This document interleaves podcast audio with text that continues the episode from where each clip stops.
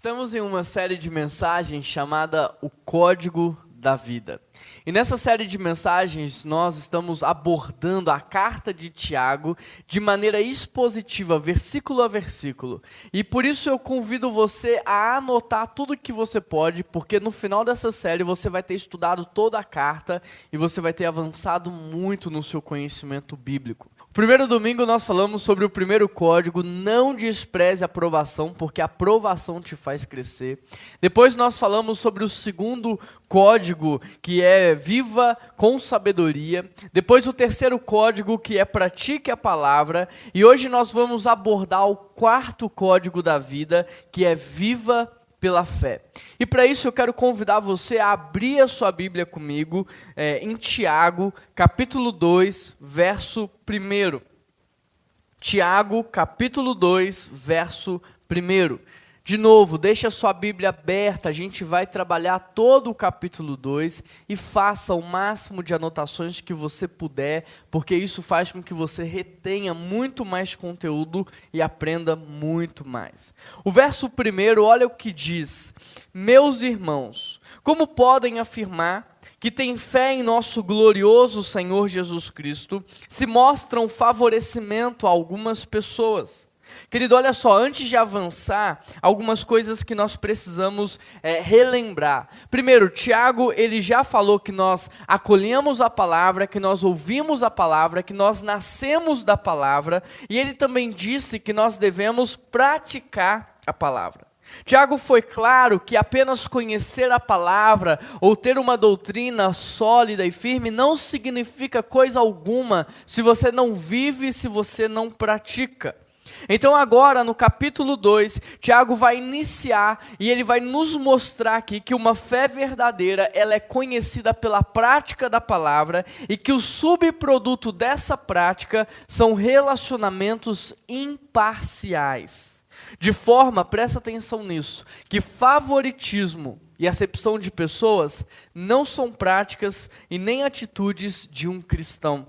O interessante é que, apesar de ter sido escrita há tantos anos, a carta de Tiago continua muito atual nos nossos dias. Porque hoje nós enfrentamos problemas como racismo, bullying, preconceito, disputa de poder entre raças, povos, minorias e por aí vai. E é exatamente por isso que hoje muitos querem ler a Bíblia usando como hermenêutica os pobres, os negros, os africanos, os LGBTs, o feminismo ou qualquer que seja o grupo que se autodenomine minoritário. Mas nós precisamos ter cuidado em relação a essa hermenêutica. Pois usar de qualquer outra coisa que não seja Jesus Cristo para ler e compreender toda a palavra é arriscado demais.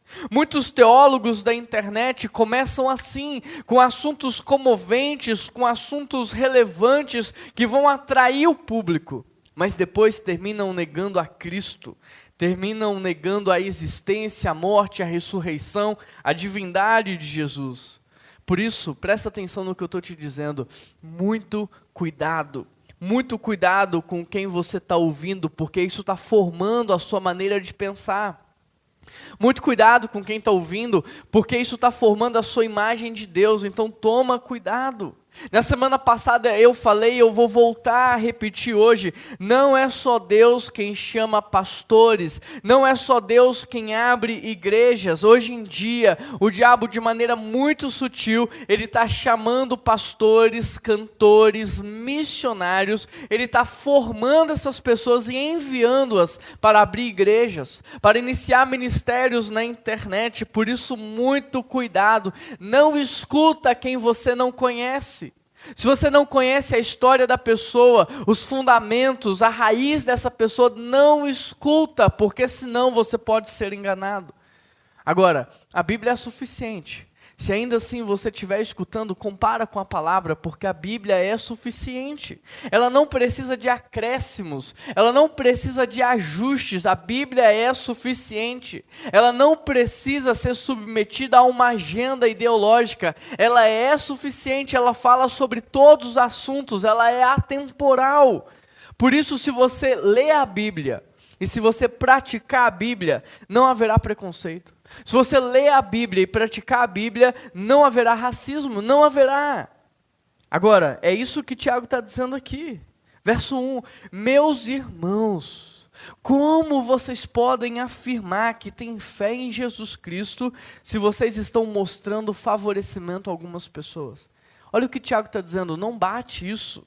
Favoritismo e acepção de pessoas não são atitudes de um cristão. O tempo todo a Bíblia mostra que nós viemos do mesmo ser humano. O tempo todo a Bíblia nos mostra que nós somos um só, uma família. O tempo todo a Bíblia diz o quê? Que nós devemos amar uns aos outros, que nós devemos cuidar uns dos outros, que nós devemos viver em unidade. Portanto, o que nós precisamos, fala a verdade, não é de mais conteúdo, é de mais prática. O que nós precisamos não é de mais aulas, não é de mais palestras, é de prática, é de vida, é de praticar a palavra. Sabe por que, que nós vivemos hoje numa sociedade que discrimina tanto? Sabe por quê? Porque há muito conhecimento, mas há pouca vida. Há muito conhecimento, mas há pouca prática. Nós somos milhões no Brasil, milhões de cristãos e nada muda. Por quê? Porque há muito conhecimento teológico, há muita teoria, há muito conceito, mas há pouca vida, pouca prática. Por isso hoje eu vou abrir meu coração para vocês. Eu vou, de certa maneira, aqui confiar o meu coração nas suas mãos. Eu vou falar de coisas que estão guardadas aqui dentro. Como pastor, eu estou cansado de ver militantes de internet. Eu estou cansado de ver péssimas esposas e mães militando sobre o feminismo. Eu estou cansado de ver péssimos cristãos militando sobre esquerda ou direita. Eu estou cansado de ver péssimos seres humanos que não respeitam o planeta, militando sobre os animais. É incoerente isso. Eu estou cansado de ver jovens que não arrumam um quarto, que não ajudam seus pais, que vivem imersos na bagunça, querendo consertar o país, criticando quem está tentando fazer alguma coisa. Eu estou cansado de ver pessoas que não fazem nada no reino de Deus, não servem, não ajudam, não contribuem, querendo ter um ministério profético na internet, querendo cantar, querendo ensinar.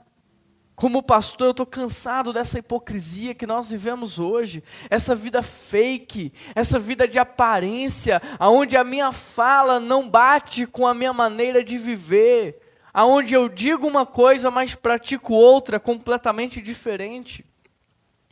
Estou cansado de pessoas que chegam aqui na igreja dizendo: não, eu quero conteúdo, eu quero estudar angiologia, eu quero estudar teologia sistemática, mas você não faz nem devocional na sua casa, nem jejum você faz, você nem ora. Como é que você quer estudar angiologia?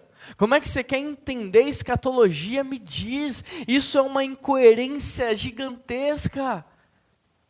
Não dá. É hipocrisia. Como pastor, estou cansado de ver pessoas querendo status dentro da igreja, querendo ser favorecidas, destacadas em relação aos demais. Agora, presta atenção nisso: quem quis destaque entre todos os anjos foi o diabo.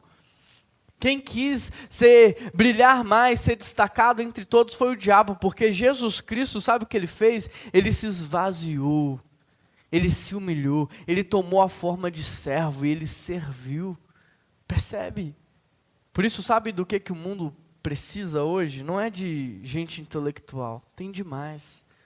Tem muito pensador, tem muito filósofo, tem muito teólogo que o mundo precisa hoje não é de pregador de internet, não é de cantores, não. Não é isso. O que o mundo está precisando não é de estrelas do mundo gospel. O que o mundo está precisando é de gente transformada que vive a palavra. É mais simples do que você imagina. Tira a sua cabeça do macro, coloca no micro. Porque enquanto você estiver sonhando com estrelato, nada vai acontecer. Você precisa viver a palavra.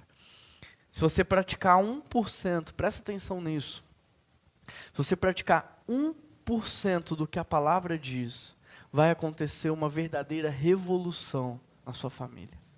Se você pelo menos fosse um bom marido, né? Às, às vezes você está querendo é liderar multidões, mas se você fosse pelo menos um bom marido, Se você fosse pelo menos uma boa esposa, você está querendo, às vezes, liderar uma empresa, mostrar o poder da mulher, mas se você fosse pelo menos uma boa esposa, se vocês fossem pelo menos um bom pai, uma boa mãe, se vocês fossem pelo menos um bom cristão, isso já seria algo revolucionário na nossa sociedade.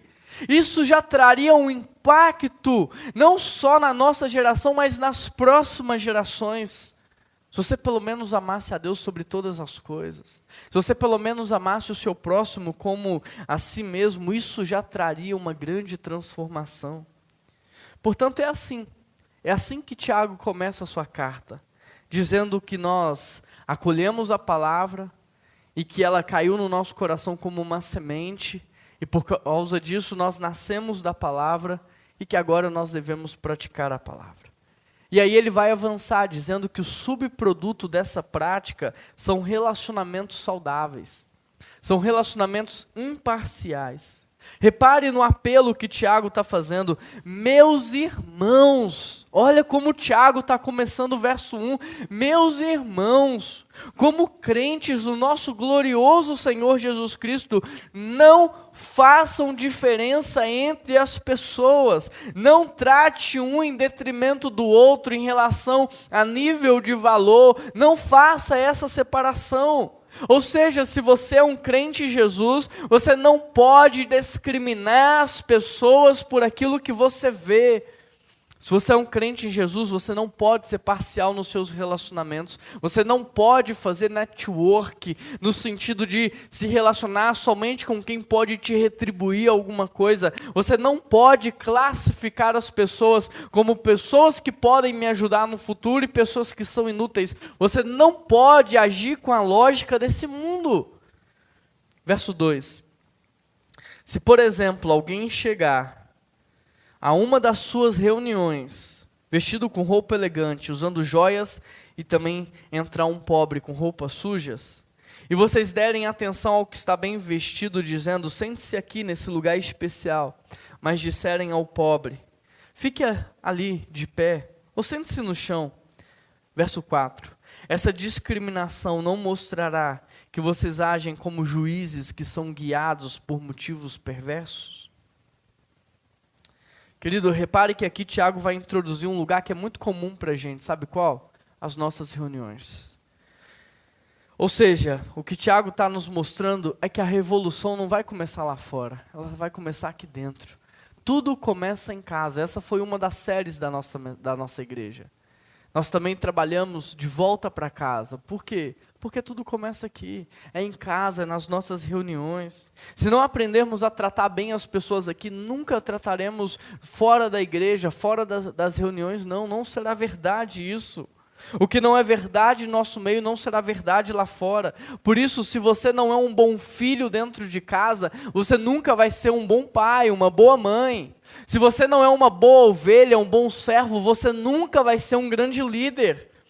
A segunda coisa que Tiago nos mostra aqui é que quando nós tratamos as pessoas por aquilo que vemos, nós nos portamos como juízes.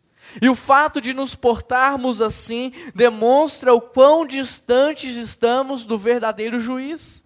E é por isso que essa primeira parte do capítulo 2 é conhecida como teste da fé. Porque aqui, na sua forma de tratar as pessoas, nós saberemos se você é um crente verdadeiro ou se você é um impostor. A sua forma de lidar com as pessoas, a gente vai saber se você nasceu de novo ou não. Querido, talvez você tenha aprendido isso na sua casa, com seus pais. Talvez a geração que você é, nasceu fosse uma geração que discriminava. Talvez você tenha aprendido isso de berço.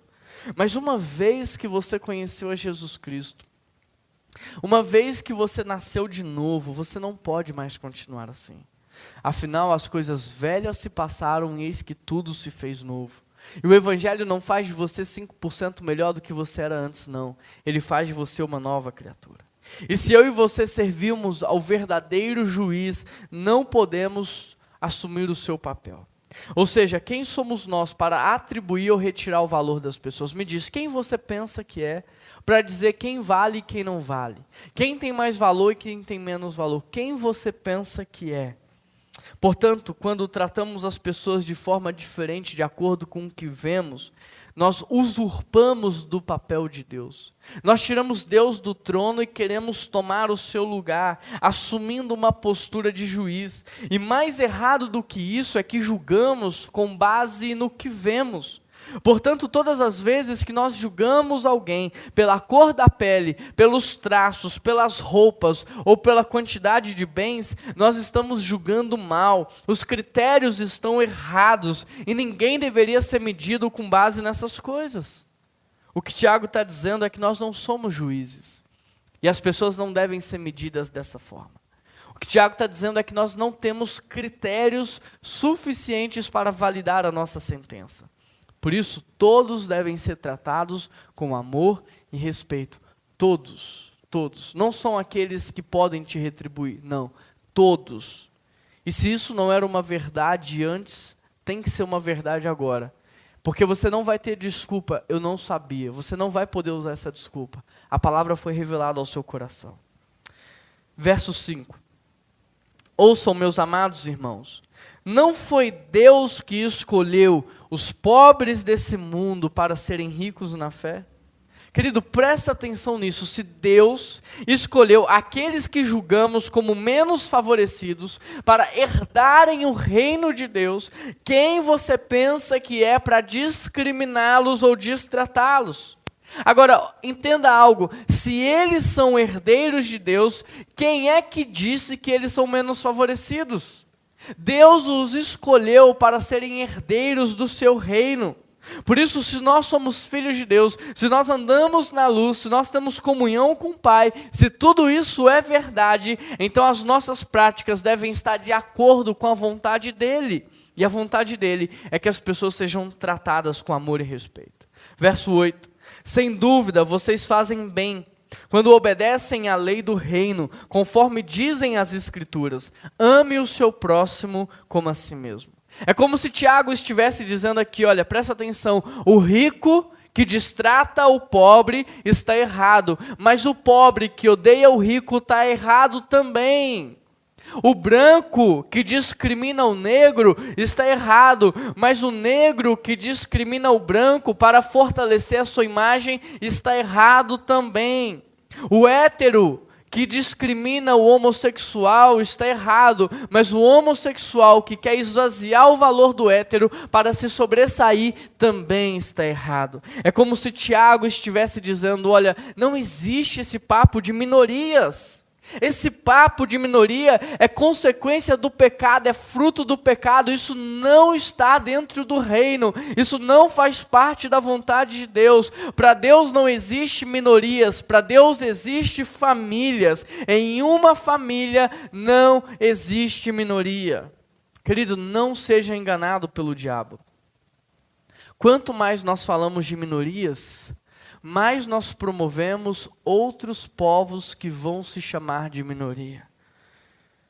Quanto mais nós fomentamos esse assunto, mais vai surgir novas minorias. É verdade ou não é? Porque se não fosse verdade, esse problema já teria sido resolvido há muitos anos. Mas não acaba. A cada dia surge um, um, novo povo, uma nova classe, a cada dia surge alguém dizendo que é minoria. Ou seja, toda vez, presta atenção nessa lógica, que uma minoria se levanta para lutar, ela oprime o outro lado a ponto de tentar torná-lo minoria. A ponto de fazer com que ele desapareça do mapa. É ou não é assim que acontece? É uma luta entre classes. Por isso, presta atenção. Nós não resolvemos a questão do racismo supervalorizando os negros em detrimento dos brancos. A gente não vai resolver a discriminação dos homossexuais, os colocando acima dos heterossexuais. Nós não resolvemos a questão do preconceito desta maneira. Ou seja, a solução não é defender aquilo que a sociedade chama de minoria. A solução é a gente lutar pelas famílias, porque só existe minoria porque a família fraca, porque a família quebrada, porque a família desestruturada, porque aonde existiu uma família forte e saudável, não existirá desamparo, solidão, orfandade, não. Não existirá essas coisas. Portanto, sabe qual é a verdadeira solução? Tiago nos ensina aqui no verso 8: ame o seu próximo como a si mesmo. A solução está aqui. Ame o seu próximo como a si mesmo. E sabe o que é isso na prática? É seja uma família. Seja uma família, porque lá em casa, por exemplo, a minha mãe é morena, meu pai é branco, eu sou essa mistura, meus irmãos são morenos. Lá em casa tem gente careca, tem gente com cabelo liso, tem gente com cabelo enrolado, tem gente com cabelo crespo. Lá em casa tem gente que tem boa condição financeira, tem gente que não tem uma boa condição financeira, mas o interessante é que lá em casa não tem racismo. Não tem. Lá em casa não tem minoria não tem discriminação, não tem solidão, não tem desamparo, não tem orfandade. Por quê? Porque é amor, porque é a família. Percebe?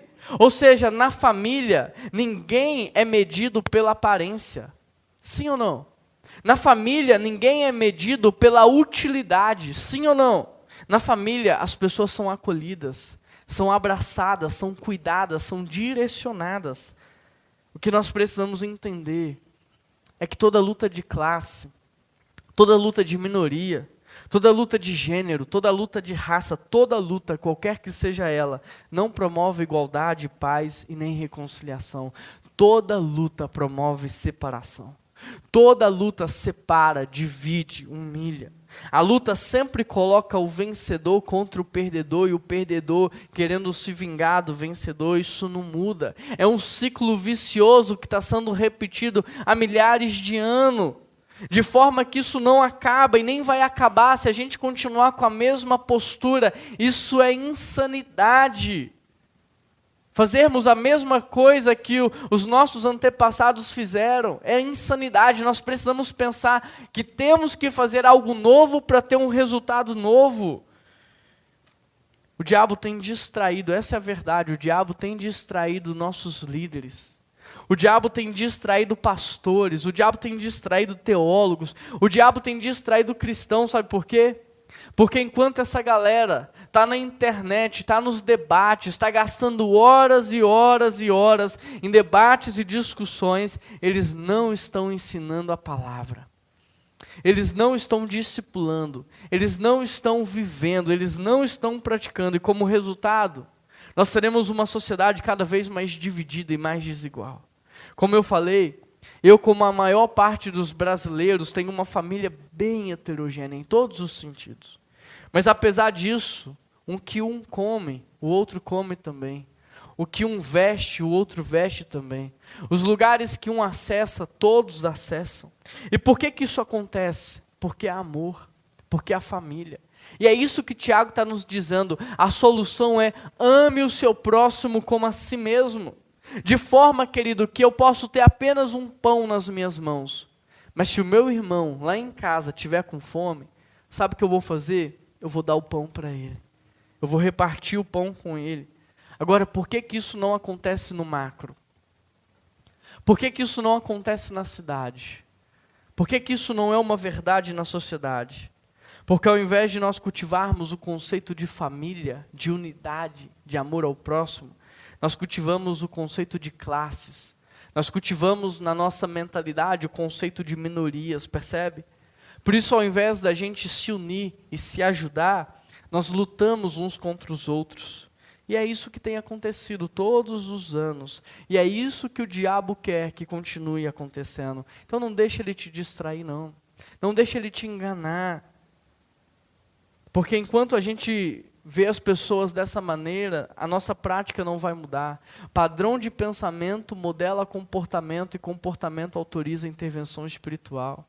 Percebe o quanto o diabo tem investido para modelar a nossa maneira de pensar, para gerar separação? Por quê? Porque se nós nos enxergarmos eh, dessa maneira, o nosso comportamento não vai ser de autoajuda, não vai ser de cuidado mútuo, não vai ser de amor ao próximo, vai ser de separação, de guerra. E deixa eu te dizer mais: isso não é novo. Isso não é algo que começou agora. Sabe onde tudo isso começou? no dia em que Adão e Eva se rebelaram contra Deus. A serpente disse o quê? Se vocês comerem do fruto, os seus olhos se abrirão. Mas eles não eram cegos para que seus olhos se abrissem. O que aconteceu foi o seguinte: os olhos espirituais foram fechados e os olhos carnais foram abertos. A partir daquele momento mudou a maneira de olhar. Eles olharam para Deus e sentiram medo, fugiram de Deus. Olharam um para o outro e sentiram vergonha, sentiram culpa, sentiram é, sentimentos de disputa, de raiva, de ódio. A partir daquele momento nasceu a disputa entre homem e mulher, a luta pelo domínio, a luta pelo poder. Ou seja, sem Deus, uma família se tornou uma sociedade. Isso aconteceu no Éden. Sem Deus, um se tornou dois, e ali aconteceu a disputa. Sem Deus, o ser humano se tornou raças. Sem Deus, a união se tornou inimizade. Então, tudo isso não é novo. Aconteceu no Éden, quando o ser humano se rebelou contra Deus. Portanto, presta atenção: a solução não é ficar fomentando na internet essa discussão. A solução não é ficar discutindo, não é ficar debatendo. A solução está na reconciliação da humanidade com Deus.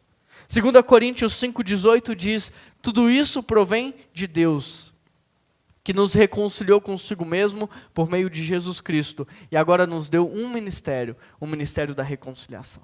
Ele não te deu o ministério do debate público. Ele não te deu o ministério de divulgar fake news. Ele não te deu o ministério da publicidade. Não, ele te deu o ministério da reconciliação. Ou seja, a nossa função enquanto cristão não é ficar fomentando essa disputa, esse ódio. A nossa função é promover a reconciliação entre o homem e Deus. Porque, como consequência dessa reconciliação com Deus, haverá reconciliação entre nós. Querido, presta atenção nisso. O que transforma o homem não é conscientização. A conscientização modela comportamento, mas comportamento é esquecido. A conscientização não transforma ninguém. O que nós precisamos entender é que só Deus pode restaurar o coração do homem. Só Deus pode transformar o homem a ponto dele não mais olhar com preconceito, a ponto dele não mais olhar com egoísmo e individualismo. Só em Deus o ser humano será restaurado a ponto de não mais olhar com discriminação. Só em Deus nós voltaremos a ser uma família. Ou seja, quanto mais fomentamos essa luta de classes, essa luta de minorias, mais desigualdade e guerra nós geramos. E é isso que o diabo mais quer que você faça. Por isso, não sirva ao diabo, sirva a Deus. O seu ministério é o ministério da reconciliação. E quanto mais nós cultivamos essa reconciliação do homem com Deus, mais nós promovemos no nosso meio o conceito de família. E sendo assim, um dia, um dia, e a gente está caminhando para esse dia, não haverá mais desigualdade não haverá mais preconceito, não haverá mais racismo. Um dia nós entraremos no paraíso, no céu, e nada disso vai existir. Agora, é uma progressão, nós vivemos o já e o ainda não. A nossa função aqui é contribuir para a restauração da criação, da humanidade. Agora, talvez você esteja se questionando, mas como é que eu vou ser família com pessoas que eu não conheço? Como é que eu posso ser família com pessoas desconhecidas que não carregam o mesmo sangue que eu? Querido, o seu sangue, até o pernilongo tem. Isso não te faz ser uma família com ele. Ou te faz. Família é muito mais do que sangue. Família é algo sobrenatural. Família é algo espiritual. A Bíblia diz amigos que são mais chegados do que irmãos. Família é algo espiritual. O que você precisa entender é que desde o jardim do Éden, Deus está formando uma família para si, uma noiva para o filho, uma morada para o Espírito Santo. Deus está formando uma família. Por causa de Deus, da obra de Cristo, da obra do Espírito Santo, nós podemos sim ser uma família. E é isso que acontece numa comunidade de fé. Às vezes a gente começa a conversar com uma pessoa e em 30 minutos a gente já sente um elo sobrenatural, um vínculo sobrenatural. É Deus formando uma família. Deus muda a nossa maneira de olhar, Deus transforma pessoas desconhecidas em família, Deus nos ensina a amar, Deus nos ensina a cuidar. Por isso, aonde existir uma família cheia da presença de Deus, não existirá racismo, bullying, preconceito ou discriminação.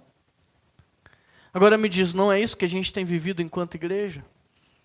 Essa não é uma verdade no nosso meio esse senso de família, de amor, de cuidado mútuo, essa unidade. Não é verdade isso no nosso meio? Se é verdade aqui, também pode ser verdade no macro. Porque famílias são a base da sociedade. Só existe cidade porque primeiro existiu família. Então eu quero encher o seu coração de esperança, porque aonde existiu uma família cheia da presença de Deus, não existirá discriminação e nem preconceito. Verso 9. Mas se mostram favorecimento a algumas pessoas, cometem pecado e são culpados de transgredir a lei.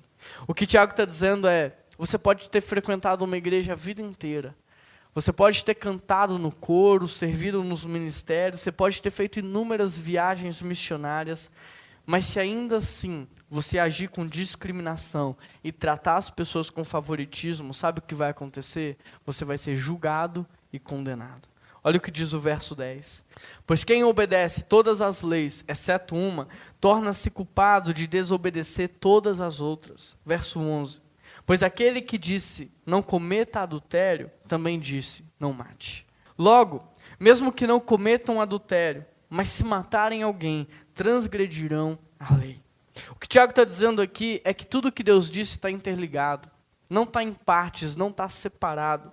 Tudo que Deus falou e ensinou está interligado. Ou seja, não tem como você obedecer em partes. Não tem como você praticar uma parte sem praticar a outra. Se você pratica apenas uma coisa, você não está praticando o todo. É isso que Tiago está nos ensinando. Não tem como você falar que ama a Deus se você não ama o seu próximo. E não tem como você falar que ama o seu próximo se você não ama a Deus. Uma coisa não funciona sem a outra. Não tem como você falar que ama a Deus se você não pratica a palavra. E não tem como você amar o seu próximo se você é interesseiro, se você é egoísta, individualista. Percebe? A Bíblia está interligada e ela está amarrada. Portanto, ou você está andando na luz, ou você está andando nas trevas. Não tem um meio termo. Ou você é filho de Deus, ou você não é filho de Deus. Ou você é cristão, ou você não é. Não tem como você obedecer as palavras em parte.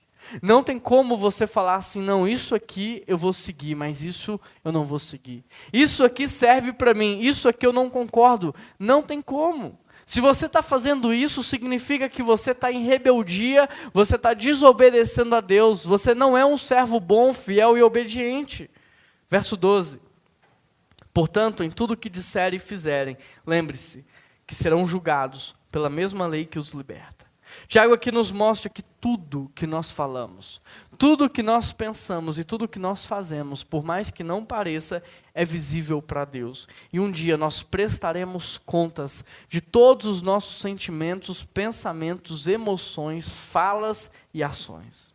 Verso 13: Não haverá misericórdia para quem não tiver demonstrado misericórdia.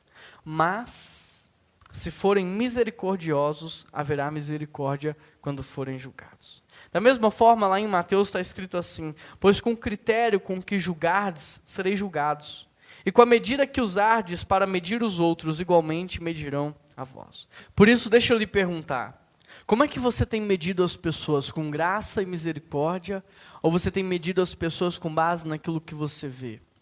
Como é que você reage ou age em relação às pessoas? Você é generoso, gracioso, misericordioso com elas? Ou você é duro, ríspido, mesquinho, ignorante? Você é misericordioso ou não? Como é que você trata as pessoas? Com interesse ou com graça? Em resumo, todas as vezes que nós fazemos acepção de pessoas, nós criamos uma nova minoria. Mas todas as vezes que aceitamos as pessoas, que acolhemos as pessoas como parte da nossa família e cuidamos delas, nós acabamos com a luta de classes e raças. Verso 14. Do que adianta, meus irmãos, dizerem que têm fé, se não a demonstram por meio das suas ações? Acaso esse tipo de fé pode salvar alguém? Verso 15. Se um irmão ou irmã necessitar de alimento e roupa, e vocês disserem, até logo, e tenham um bom dia, aqueça-se e coma bem, mas não lhe derem alimento nem roupa, em que, que isso ajuda? 17. Como vem a fé por si mesmo, a menos que produza boas obras, está morta. Verso 18. Mas alguém pode argumentar: uns têm fé, outros têm obras. Mostra-me a sua fé sem obras, e eu, pelas minhas obras, te mostrarei a minha fé. Bom, se a primeira parte do capítulo é conhecida como teste da fé, então a segunda parte do capítulo é conhecida como a consequência desse teste, porque a segunda parte do capítulo vai falar de uma fé morta. E o que, que é uma fé morta? De acordo com o texto, uma fé morta é uma fé teórica, ou seja, eu sei quem Deus é. Eu sei que Ele existe, eu sei que Ele reina, eu sei o que Ele está fazendo na humanidade, eu sei que Ele é poderoso, eu sei o que Deus quer que eu faça, mas tudo fica aqui, no campo da teoria, da imaginação. Uma fé morta, de acordo com o texto, é uma fé intelectual, ou seja, eu sei tudo sobre a fé. Eu sei o que a fé significa, eu sei o que significa a fé nas línguas originais, eu conheço as histórias de fé, eu conheço os heróis da fé, eu sei tudo sobre a fé, mas está tudo aqui, no campo do conhecimento.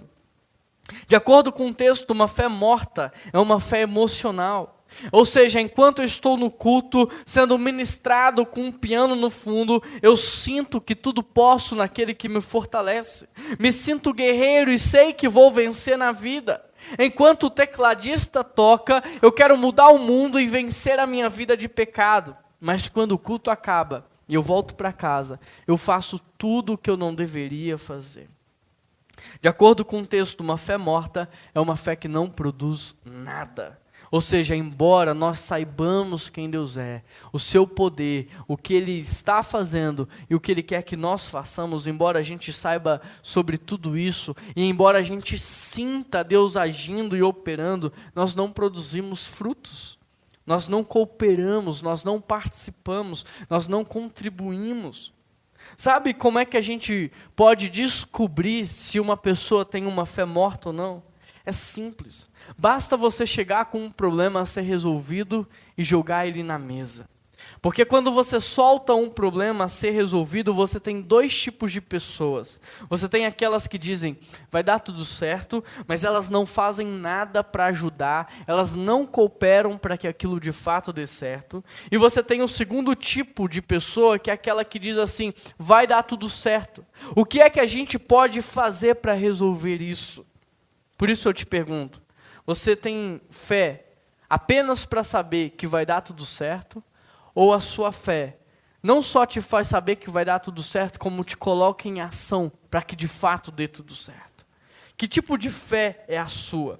É a fé da consciência, da concepção, é a fé do conhecimento, da intelectualidade? Ou a sua fé é aquela que te coloca em ação? Porque olha o que diz o verso 19.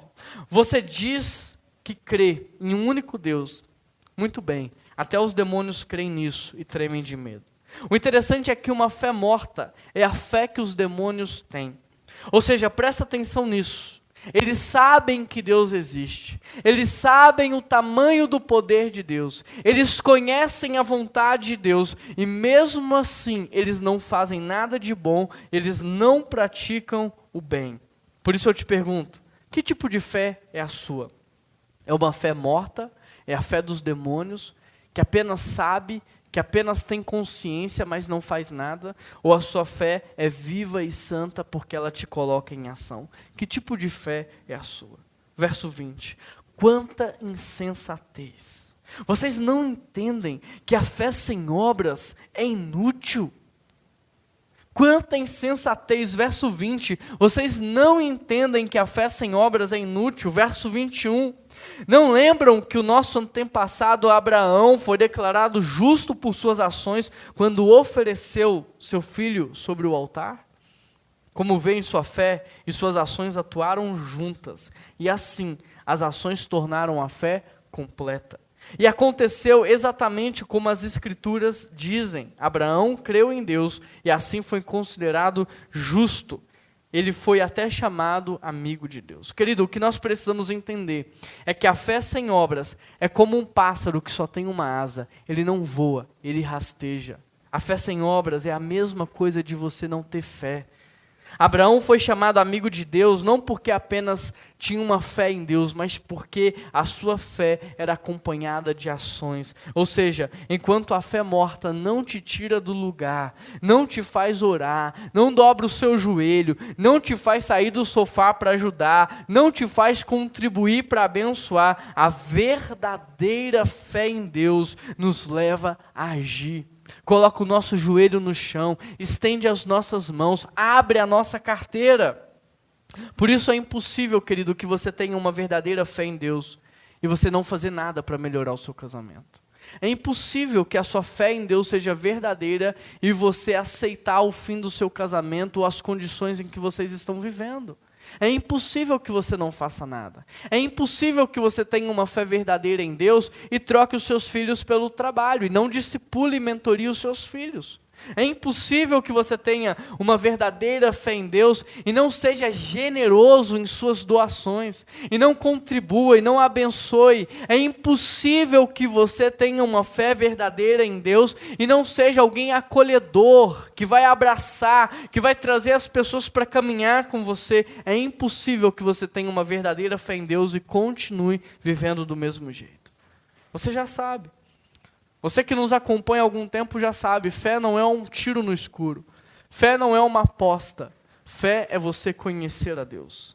Portanto, quanto mais conhecemos a Deus, mais temos autoridade para agir. Por quê? Porque conhecemos a vontade de Deus e sabemos o que Ele quer fazer. Portanto, se eu estou cumprindo o que Ele quer fazer, eu não preciso ter medo, vai dar certo. Entende? Quanto mais conhecemos a Deus, podemos ser generosos. Por quê? Porque a gente sabe que é Deus que nos dá, que é Ele que nos abençoa, que é Ele que nos entrega a, a prata, o ouro, o recurso financeiro, o tempo, a saúde. E é por isso que eu posso me doar. Por quê? Porque eu não vou ficar pobre pela doação. Você já viu alguém ficar pobre porque doa? Ninguém fica pobre porque doa. As pessoas ficam pobres quando usam dinheiro para o seu próprio prazer. Percebe? A lógica do reino é diferente da lógica do mundo. Quanto mais conhecemos a Deus, mais somos livres para amar, porque nós sabemos que o verdadeiro amor é incondicional, unilateral, divino, ele não espera nada em troca. Quanto mais conhecemos a Deus, mais podemos agir com bondade. Por isso, de novo eu te pergunto: a sua fé tem te tornado mais parecido com quem? Com os demônios que sabem de tudo, mas não vivem nada? Ou com os filhos de Deus, com os heróis da fé? A tua fé tem te tornado inimigo de Deus, ou por causa da sua fé você tem sido chamado de amigo de Deus, representante de Deus, enviado de Deus. A tua fé faz de você um preguiçoso ou ela faz de você um resolvedor de problemas. Verso 24. Vejam que somos declarados justos pelo que fazemos e não pela fé versículo 24, presta atenção. Somos declarados justos pelo que fazemos e não apenas pela fé. Versículo 25. Raabe, a prostituta, é outro exemplo. Ela foi declarada justa por causa das suas ações, quando escondeu os mensageiros e os fez sair em segurança por um caminho diferente. Verso 26. Assim como o corpo sem fôlego está morto, também a fé sem obras está morta. Querido, presta atenção nisso. Nós não fomos salvos pelas obras, mas pela fé. Mas uma vez que nós somos salvos pela fé, agora nós somos chamados a fazer boas obras. Nós não somos salvos pelas obras, mas para fazer boas obras. Por isso, a fé sem obras é morta. O subproduto da sua fé é a prática, são as obras. Está dando para entender? Então vamos recapitular. Tiago, no capítulo 2, nos ensina a respeito da fé. O capítulo inteiro ele está tratando da fé. Na primeira parte, ele está testando a nossa fé, dizendo que um verdadeiro cristão não faz acepção de pessoas, não discrimina pessoas, mas é acolhedor e respeita a todos. Depois ele faz um comparativo entre a verdadeira fé e a fé dos demônios. Ou seja, uma pessoa que faz acepção de pessoas e não pratica o bem tem a mesma fé que os demônios têm. Mas uma pessoa que trata todos com respeito, com amor e faz o bem para todos, esse sim tem uma fé verdadeira. Por isso, querido, olha só, Abraão foi considerado justo e amigo de Deus porque a sua fé o levou à ação.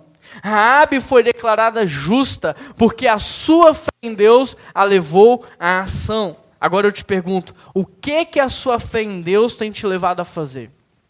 Comprar uma televisão nova? É isso? Fazer um curso para ganhar mais dinheiro? É isso? O que que a sua fé em Deus tem te levado a fazer? Gastar horrores numa harmonização facial, numa cirurgia plástica, nos seus próprios prazeres, trocando de carro todo ano, é isso que a sua fé tem te levado a fazer? Porque eu não sei se essa é uma fé verdadeira. Eu não sei. Eu estou te perguntando isso porque, como igreja, nós precisamos abrir novas células. Nós precisamos abrir novas casas para que mais pessoas conheçam Jesus e tenham a vida transformada. Nós precisamos abrir várias células, uma em cada bairro, pelo menos da nossa cidade, para que casamentos sejam restaurados, para que pessoas sejam curadas. E a pergunta que eu te faço é: você tem fé para dizer, eis-me aqui? Eu quero, envia-me a mim, Deus me usa. Porque se você tiver, está aparecendo aqui o número de WhatsApp da nossa igreja, manda uma mensagem dizendo eu quero abrir a minha casa, ou eu quero liderar uma célula online. Você vai receber o treinamento, nós vamos te ajudar, nós vamos te capacitar. O que, que a sua fé tem te levado a fazer? Por exemplo, eu preciso reformar todo o ministério infantil. Nós precisamos aumentar o espaço do Ministério Infantil para receber muitas crianças e para poder apresentar para elas o plano da salvação para que elas cresçam no caminho certo. Nós precisamos de um ministério infantil que vai trabalhar a família por completa, ensinando os pais a discipular os seus filhos, mas para isso eu preciso de recursos para investir no ministério infantil. O que que a sua fé tem te levado a fazer? Você tem fé para nos ajudar, para contribuir com esse projeto? Para ser generoso com esse projeto? Nós também estamos montando uma ONG chamada Amor que Serve, que vai fortalecer as famílias em vulnerabilidade social, que vai resgatar pessoas que estão vivendo uma vida na imundície, que não tem mais dignidade. Nós queremos restaurar na vida dela o protagonismo e devolver para ela o protagonismo da vida. Nós queremos capacitá-la para que ela conquiste os seus próprios recursos. O que, que a sua fé te leva a fazer? Você quer se envolver com esse projeto? Você quer nos ajudar apadrinhando a nossa ONG mensalmente com um valor para que a gente consiga potencializar esse trabalho e alavancar para alcançar mais pessoas? O que, que a sua fé tem te levado a fazer? Porque a fé sem obras é morta. Eu não sei se você sabe ou não, mas nós estamos montando na PIB um centro de formação profissional em mídias sociais, designer gráfico, fotografia, filmagem e edição. Nós queremos dar profissão para adolescentes, para jovens que não têm sonhos, que não têm projetos, para que eles não vivam a vida ganhando um salário mínimo, mas para que eles possam alcançar maiores oportunidades e serem usados por Deus e repartir isso com muitas outras pessoas. Mas eu preciso comprar muitos computadores para que a gente consiga receber a nova geração e dar essa profissão para eles. Eu preciso investir em computadores. Você quer nos ajudar, quer contribuir com isso. Se você quer fazer uma oferta para o Ministério Infantil, para a ONG ou para o Centro de Formação Profissional, aqui está aparecendo um código de QR Code, aqui está as contas bancárias da igreja. Você pode fazer no cartão de crédito, pode gerar um boleto, ou aqui você pode fazer transferência. Mas a fé sem obras é morta. O que, que a sua fé tem te levado a fazer? Viver para os seus próprios prazeres ou morrer para que haja vida na sociedade? Entenda isso. A fé não é para que eu coma, a fé é para que a gente possa comer. A fé não é para que eu seja, a fé é para que nós sejamos. A fé não é para que eu tenha, a fé é para que nós tenhamos. Que a sua fé em Jesus coloque os seus joelhos no chão as suas mãos estendidas para ajudar o próximo. Amém? Vamos orar? Deus, eu quero te agradecer por essa palavra. Quero te agradecer porque a tua palavra ela é viva, ela é poderosa. Eu quero te agradecer porque a tua palavra ela não volta vazia sem cumprir o propósito pela qual ela foi enviada. E Deus, em nome de Jesus, que o Senhor possa, através do Teu Espírito Santo, avivar a nossa fé, para que nós possamos sair dessa condição de morte espiritual e para que nós possamos alcançar uma condição de maturidade espiritual. Que nós não tenhamos a fé dos demônios, mas que nós tenhamos uma fé viva e poderosa que nos faz ser justos e amigos de Deus. Que nós sejamos reconhecidos pela cidade como amigos de Deus. Que todas as vezes que nós adentrarmos na igreja, no trabalho, na faculdade, as pessoas possam olhar e dizerem: ali vai um amigo de Deus. Ali está um representante de Deus nessa terra. Ali está alguém que ama como Deus ama, que cuida como Deus cuida, que acolhe como Deus acolhe, que reparte como Deus reparte. Essa é a minha oração. E é em nome de Jesus que nós oramos. Amém.